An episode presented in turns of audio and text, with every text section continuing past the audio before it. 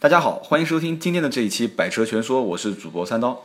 很多人会问我说：“三刀，你为什么一直不讲一些热门车型啊？”其实我一直很想讲，但是呢，很多的一些热门车型，怎么讲它都避不开一个非常敏感的话题啊。现在我觉得还是开口说一说没什么太大关系啊。很多人也在支持我说：“三刀啊，讲一讲啊，说一说嘛，你喷一喷都没关系啊。”后来我发现还是可以讲，什么话题呢？就是加价啊。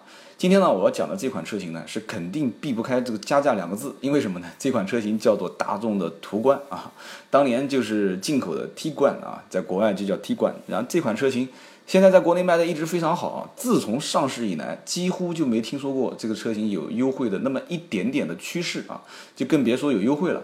那么很多人当时也找过三刀啊，说有没有什么关系，从某一些非正常的渠道能不能找到这个不加钱啊，或者说少加钱的这个这个货源。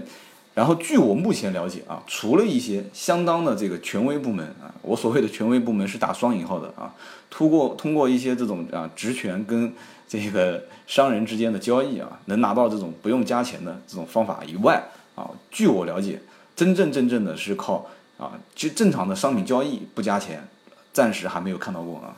所以说这款车型既然已经加成目前这种状态啊，就是基本上老百姓想买车啊，哪怕托一点关系也好，还是自己去谈也好，都要加很多的附加费用来买才能买得到。那么这款车型到底好在什么地方呢？啊，今天这一期呢，我们就跟大家来聊一聊这款大众的途观啊，俗称神车。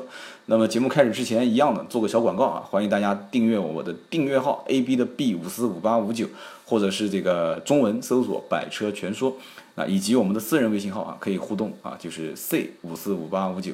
好，我们继续开始聊途观啊，途观这款车型呢，实际上在两千一零年的时候啊。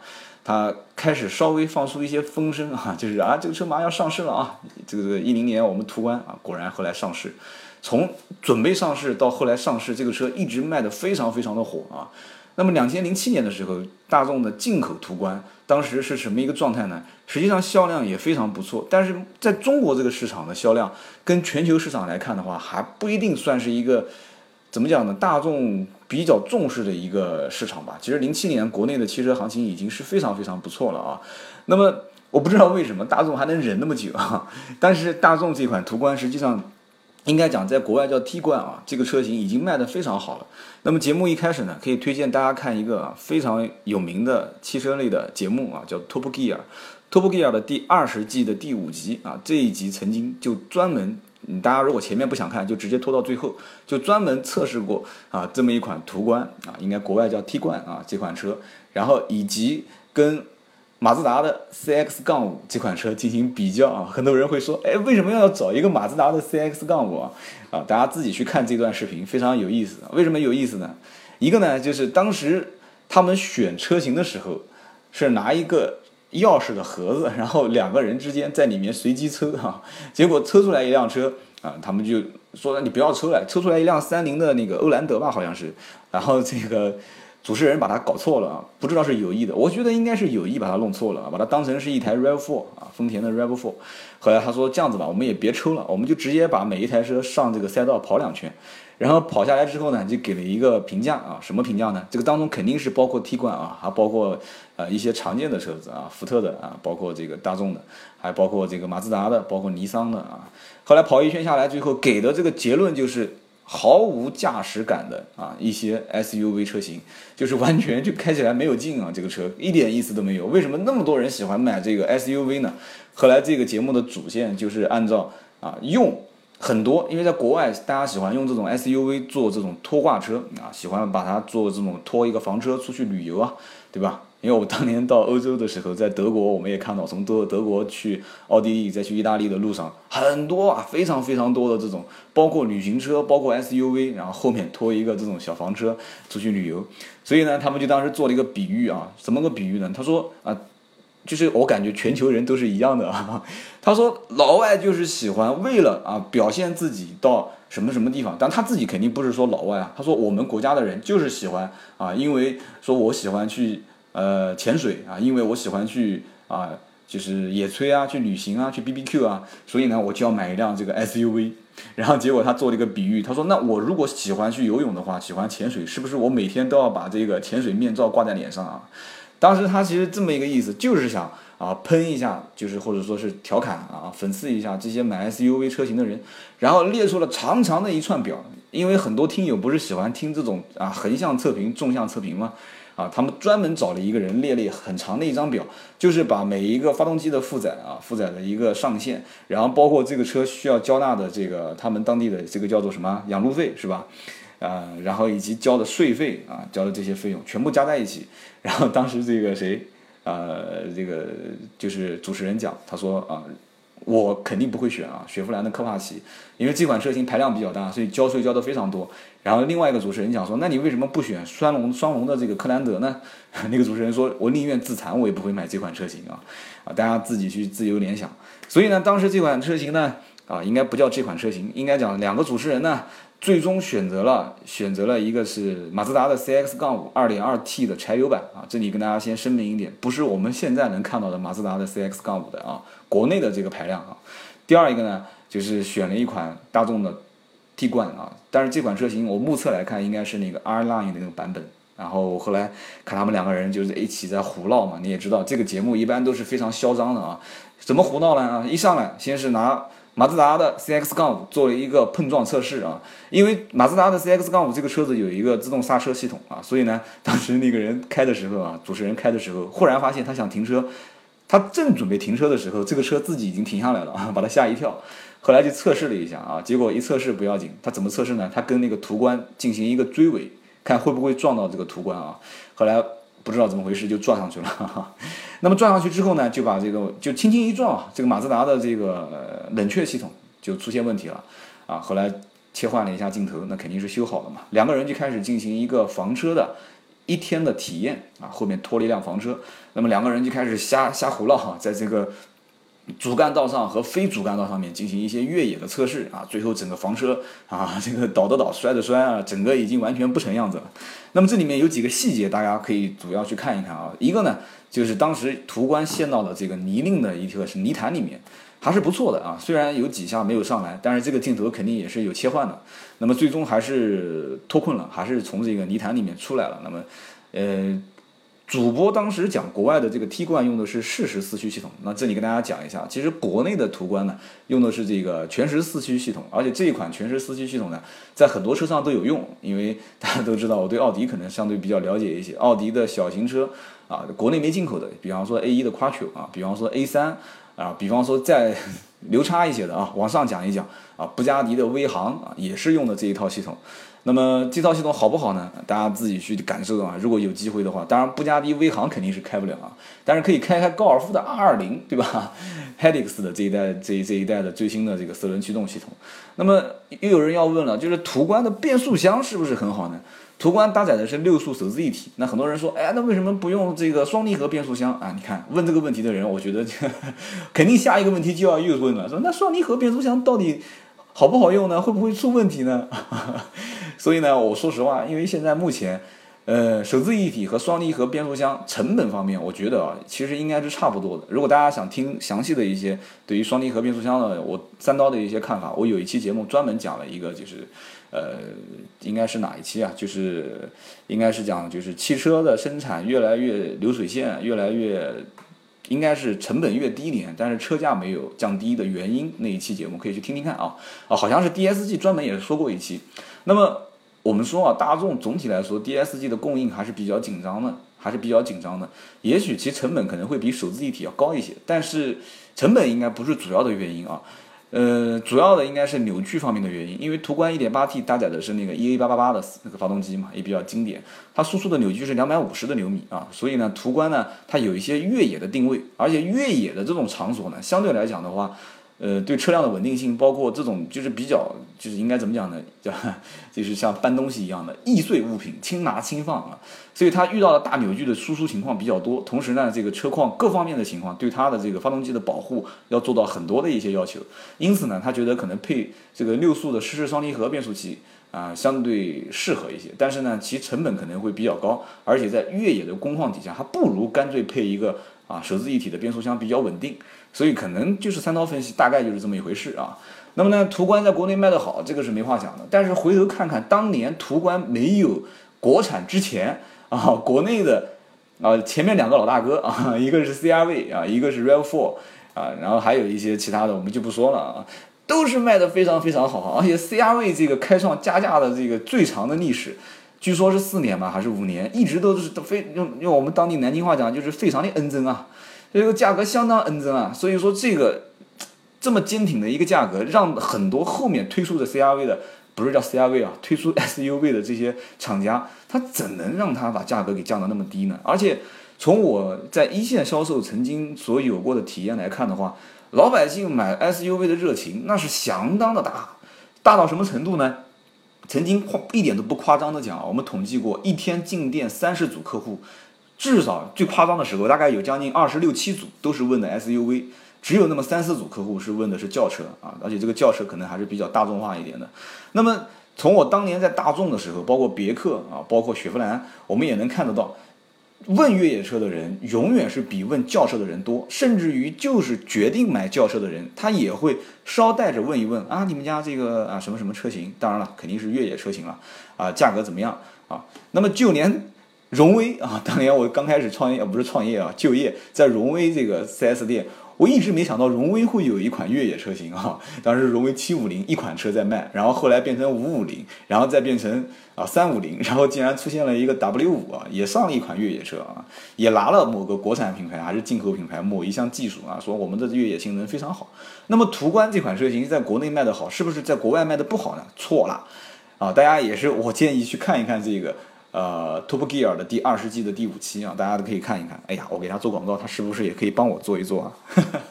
然后呢，Top Gear 这一期里面曾经有几个数据，大家可以去看一看。当时主持人讲说，这款车型啊，嗯，在国外，就是在他们英国啊，在国外卖了多少呢？卖了一万零五千辆车啊，一万五千辆。那么当时 CX 杠五啊，另外一个主持人讲说，这台车卖了多少台呢？卖了三千台。那么也就是说，在国外人家也是不待见日本车啊。但是虽然说日本车卖的非常好，我们就是只从 SUV 这款车型上来讲，途观也是排名啊排名第一啊。然后中间他们也透露了一个信息，是什么信息呢？说，呃，他们就是两个主持人也非常不看好。当然这款车我自己也是还是不太喜欢啊。我觉得至少在我当时试驾的过程中，包括我有朋友开啊，有时候晚上吃饭啊，我也带他开回家。我总是觉得这个车轻飘飘，毫无车感可言，路感可言。但是这个车空间还不错。但是你让我花这么多钱，我肯定不买。什么车呢？也是一款，也算是 SUV 吧，就是日产啊，尼桑的这个逍客。当时两个主持人对这个车评价也是非常不好啊。但是日产的逍客，不管你评价好不好，在他们英国当地啊，排名第六位啊，热销车型排名第六。所以说总体上来看的话，就是不管你是觉得它好还是不好。这个车子就是好卖啊，在国内，当时我也在想，其实这个车子好卖到这种程度，到底是什么原因呢？啊，大家有人在分析啊，网络上面有很多人说啊，这个原因那个原因。其实我觉得，你让老百姓大家抵制不要买不要买加价的车型，可不可能呢？不可能。为什么？现行的一个销售模式啊，产业链。挂靠在这个地方，你无法改变它 啊！你三刀根本就不要我我说实话只能笑笑，我只能呵呵啊。但是从老百姓角度来讲，是不是说我们都不要买啊？这个车加价不厚道啊！老百姓挣钱都不容易啊，是不容易。但是有一些人他挣钱就是比你容易啊，这个没办法，他就是挣钱比你容易，对吧？加两万没事，为什么？因为你买不起，我能买得起，我开的就是比你帅啊！我开出去就是可以用眼角看着你。我就是开着这个别人拿不到的货，我能拿得到，对不对？你看任何的包包啊，或者是鞋啊，或者是手机啊，只要一限量版啊，立马卖的就很好，不差钱，对不对？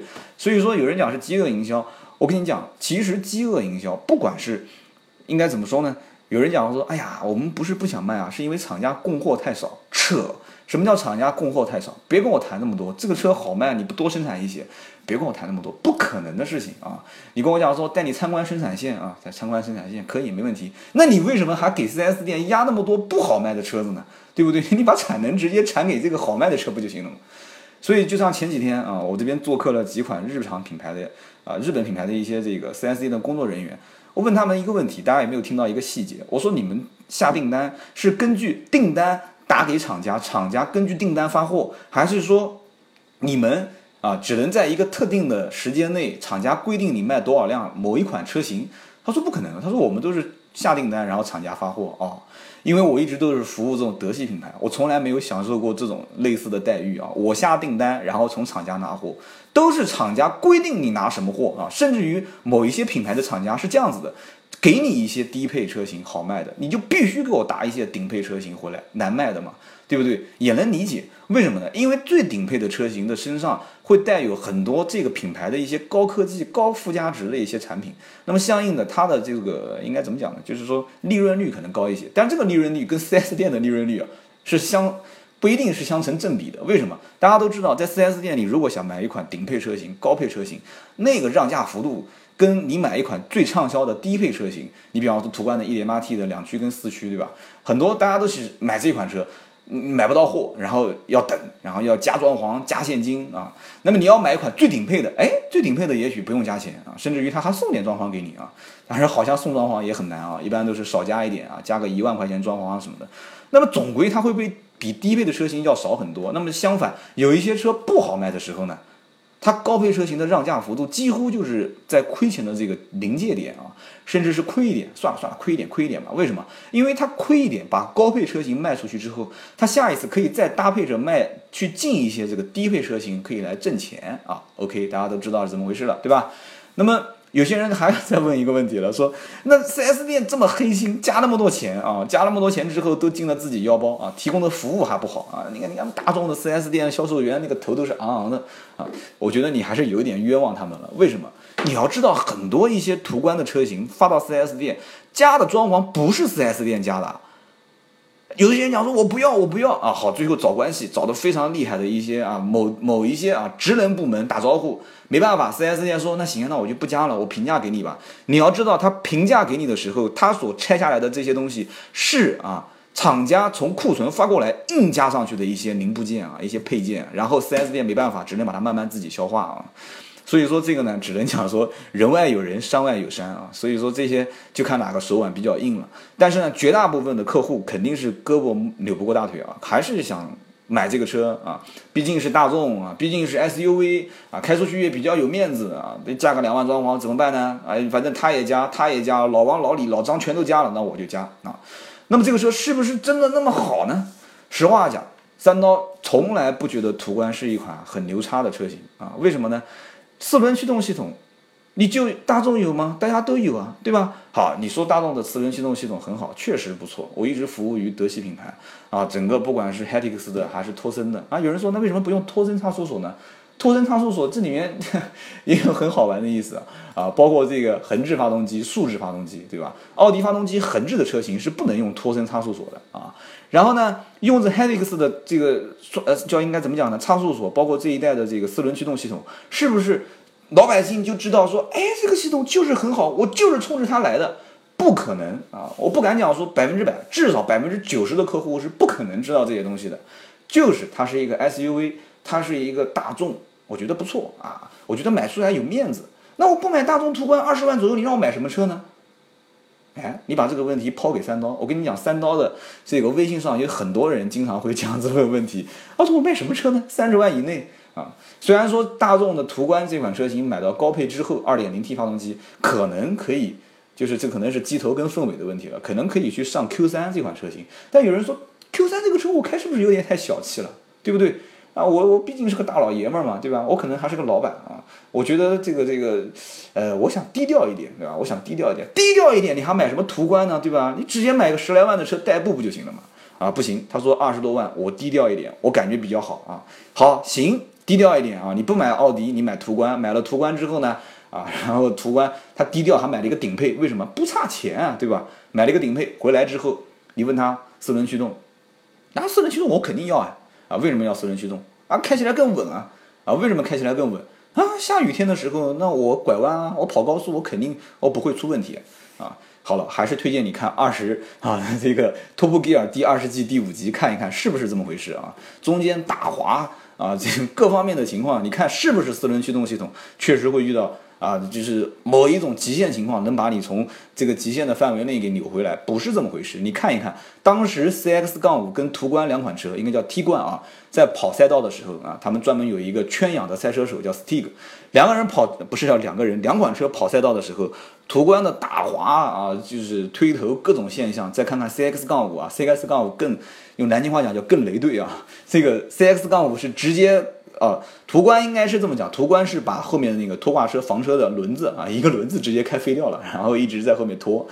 然后呢，CX 杠五是直接拐弯的时候，可能因为侧倾比较强烈，直接把那个就是房车给开翻掉了。然后房车翻掉之后，房车比 CX 杠五的车身还要重，直接 CX 杠五车子就翘起来了啊，两个前轮离地就翘起来了。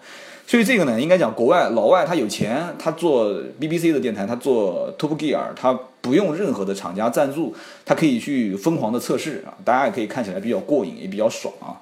那么国内我们没有这些测试，大家也看了很多一些测评啊。三刀曾经也出过一期节目，国内不管什么频道，你不要跟我谈测评啊，这个网站那个网站测评在国内就没有客观公正一说啊，别跟我谈客观公正啊。三刀讲了，我不 当然了，三刀不是什么名人啊。我自己就不是客观公正的，当然我也没有赞助啊。只要是从人嘴巴里面说出来的，那我这是脱口秀，没有稿子啊。只要是从人嘴里说出来的东西，就没有客观的。如果你要做客观，没有问题啊。你拿数据说话，客观只有一种可能性，你拿数据说话，完了之后，你的任何数据的来源，你给我说出一二三四五六七，这叫客观。你拿出数据之后，如果你有一个背书，比方说啊，一个大的什么行业协会啊，啊，给你盖个章背书，或者是。啊，我们国家某些相关机关给你盖个章，你说这个就是标准，这个就是我给你评测的结果，OK，这个叫客观，对吧？然后民间的啊，什么什么这个之家的那个什么测评网了，然后大家说我今天客观一点跟大家讲这款车型，别跟我扯，没有客观测评。啊，所以今天这一期呢讲到后面，感觉有一点愤青，为什么呢？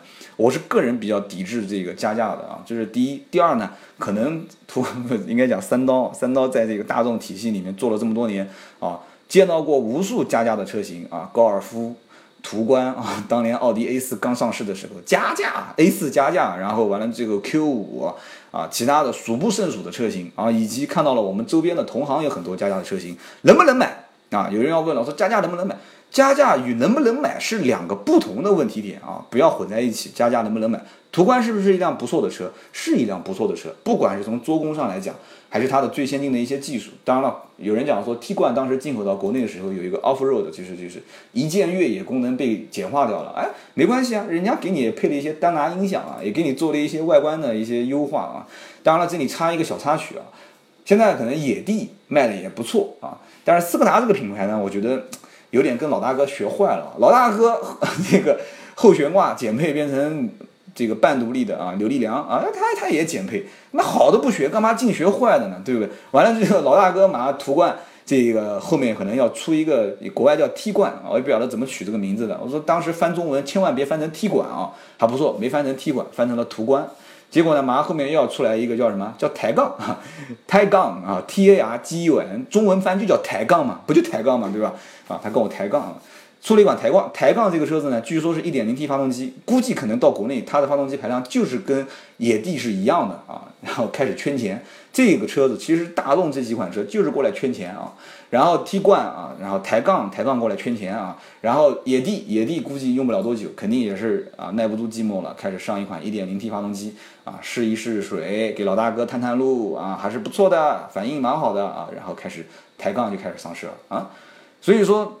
是不是一款好车？是一款好车，但是为什么要加钱？我是一直觉得百思不得其解。但是这个里面呢，我们就哪一天不行，专门找一期节目，我们来说一说，聊一聊关于加价这个现象背后的一些大家知道的和不知道的事情。那么途观这款车子呢，又有人要讲了，说三刀，你整天就在这边瞎扯胡扯，也不讲一些什么数据。我跟你再讲一遍，我不做横向测评，不跟你做发动机什么动力扭矩啊这些的对比啊，和长宽高啊，我也不跟你说啊，你就跟他行没问题说。途观的国产车型比进口车型多了八公分啊！刚上市的时候啊，开心了吧？也不开心啊！八公分，你说加八公分有什么了不起的？加八公分还确实蛮了不起的。为什么呢？因为当时奥迪 A4L 在国内啊，包括后来 A6 加长，基本上也就在六七公分上下嘛，对吧？给你途观这么一辆越野车加八公分已经非常不错了，很给足你面子了啊。所以说途观在国内加了八公分啊，我在想为什么后面不加个 L 呢？T 冠 Air 啊，这都牛啊，对不对？所以说呢，途观在国内卖的好，我们就不多说。但是，嗯，我始终在想，第一，国内的品牌要当自强，因为现在我们也能看到啊，有些车型卖的还不错。但是呢，风风火火的过程当中呢。啊，也听到了一些不好的声音，比方说长城，长城哪一天我们好好聊一聊这个品牌啊？虽然说我没有什么资格去批评它，还是说鼓励它，但是据说当时有传闻，长城要把轿车这个整个的生产线停掉，说只做哈佛，只留哈佛这个品牌，这不头脑坏掉了吗？我就搞不懂是怎么回事。就像以前某一个品牌一样的啊，某一款车型好卖，拼命的生产，拼命的生产，然后天天就是宣传，天天宣传。啊，什么品牌？大家自己有时间那个微信上我们沟通，我们聊哪一天国产品牌啊？大家都说为什么三刀你不讲？三刀如果我要讲，可能就会以这种给大家上课的这种状态来聊天了。你知道我们都是朋友，我不可能以上课的状态来聊天。为什么要上课呢？因为我要喷他。为什么要喷他呢？是因为他不争气啊，对不对？我也很想，国内现在目前的很多国产品牌做的，到目前为止。就是经过很多代的换代之后，还是不错的。不管是啊整车的专配工艺啊，还是我不是做专业评测，再讲一遍啊。比方说这个钣金做漆啊、内饰啊，还是不错的。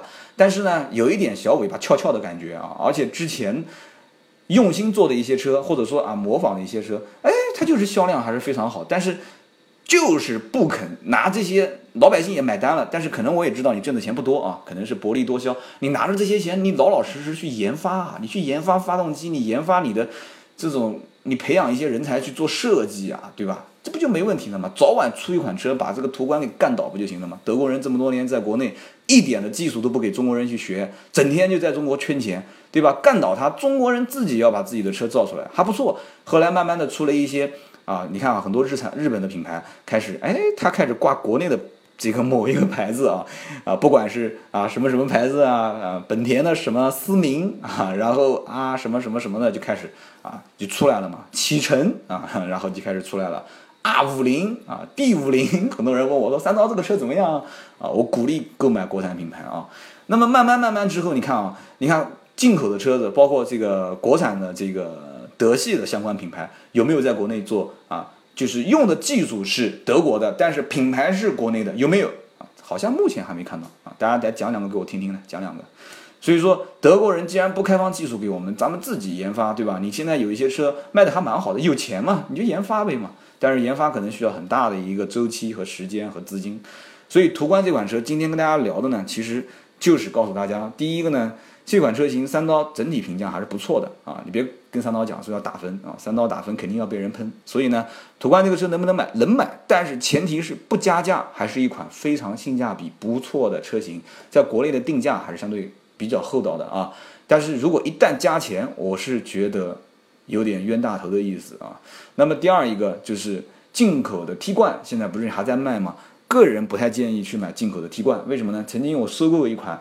啊，进口的 T 冠，那么它的估值，比方说买完之后当二手车置换之后啊，它的估值一般正常是按国产车型来估，估完之后象征意义的有些，我跟你讲这很奇怪啊，有些二手车商是把进口的 T 冠按国产车型的估价估完，略微加一点钱，因为毕竟当时你开票价比较高嘛。但是大家听好了，还有一部分的二手车商啊，他是在国产车价估完之后。再往下调低一部分价格收购你的进口的 T 冠，为什么呢？因为你要知道，很你要知道啊，很多的 T 冠的这种进口车型零部件，如果还是用原来的进口的零部件的话，那么。将来过质保之后的这个维修成本非常高啊，维修成本非常高，包括它的整个一套系统，国外原装进口进来，在国内啊，油品是不是能习惯啊？啊，发动机、变速箱有没有出过问题？所以很多的一些东西，老老百姓就是二手车的下家买这款车的人，他会有一些顾虑，所以他会再往低压一点价格。所以说进口的这个 T 冠呢，我个人不太建议啊。但是有一些人说，我是从来不买国产车的，我只买进口。OK，爷，你有钱，你去买进口的 T 冠，但是呢。国产的途观好不好？还可以啊，但是千万不要迷信神车，把眼界放宽一点。再回头听听我的第一期、第二期、第三期节目啊，这个屌丝如何买车啊，然后老百姓啊，就是叫老板如何买车，高富帅如何买车，听听第一期、第二期啊，你就知道了我的观点。无国界啊，打开你的视野，放开来去看，多测试，多试驾啊，少问问人，自己去感受。我觉得你会有一个明明白白的答案。那么今天这一期呢，就到这里啊。三刀，这个感谢各位能听到最后，听到最后的一般都是铁粉啊。同样打个小广告，我的订阅号 A B 的 B 五四五八五九，我的私人微信号啊 C 五四五八五九。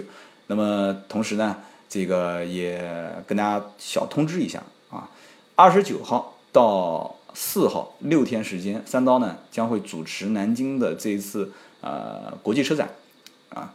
那么这次国际车展呢，南京这边的听众呢可以跟我联系啊，包括需要嗯，我可能手上的票还不是太多啊，但是如果有需要的话，可以打电话啊，不是打电话，微信。那么同时呢。当天要是过来，如果可以的话，我有大概四五张工作证，到时候看看能不能帮帮你们哈，把你们给引进来。那么这一次呢，三刀不但会在车展上面做主持，还会参与一次啊某电台的直播啊。那么同时呢，还会在这个某展台跟一些这个现场的观众进行一些互动啊。那么大概就是这么一个事情，也希望大家关注。后期呢，可能会有一些图片跟视频的一些内容推送给大家。好，谢谢大家的支持。今天这一期呢。最后透露一个小秘密啊，我是用手机录音的啊，所以是从头到尾没有剪辑，希望大家能多多见谅。好，今天这期就到这里，我们下一期接着聊。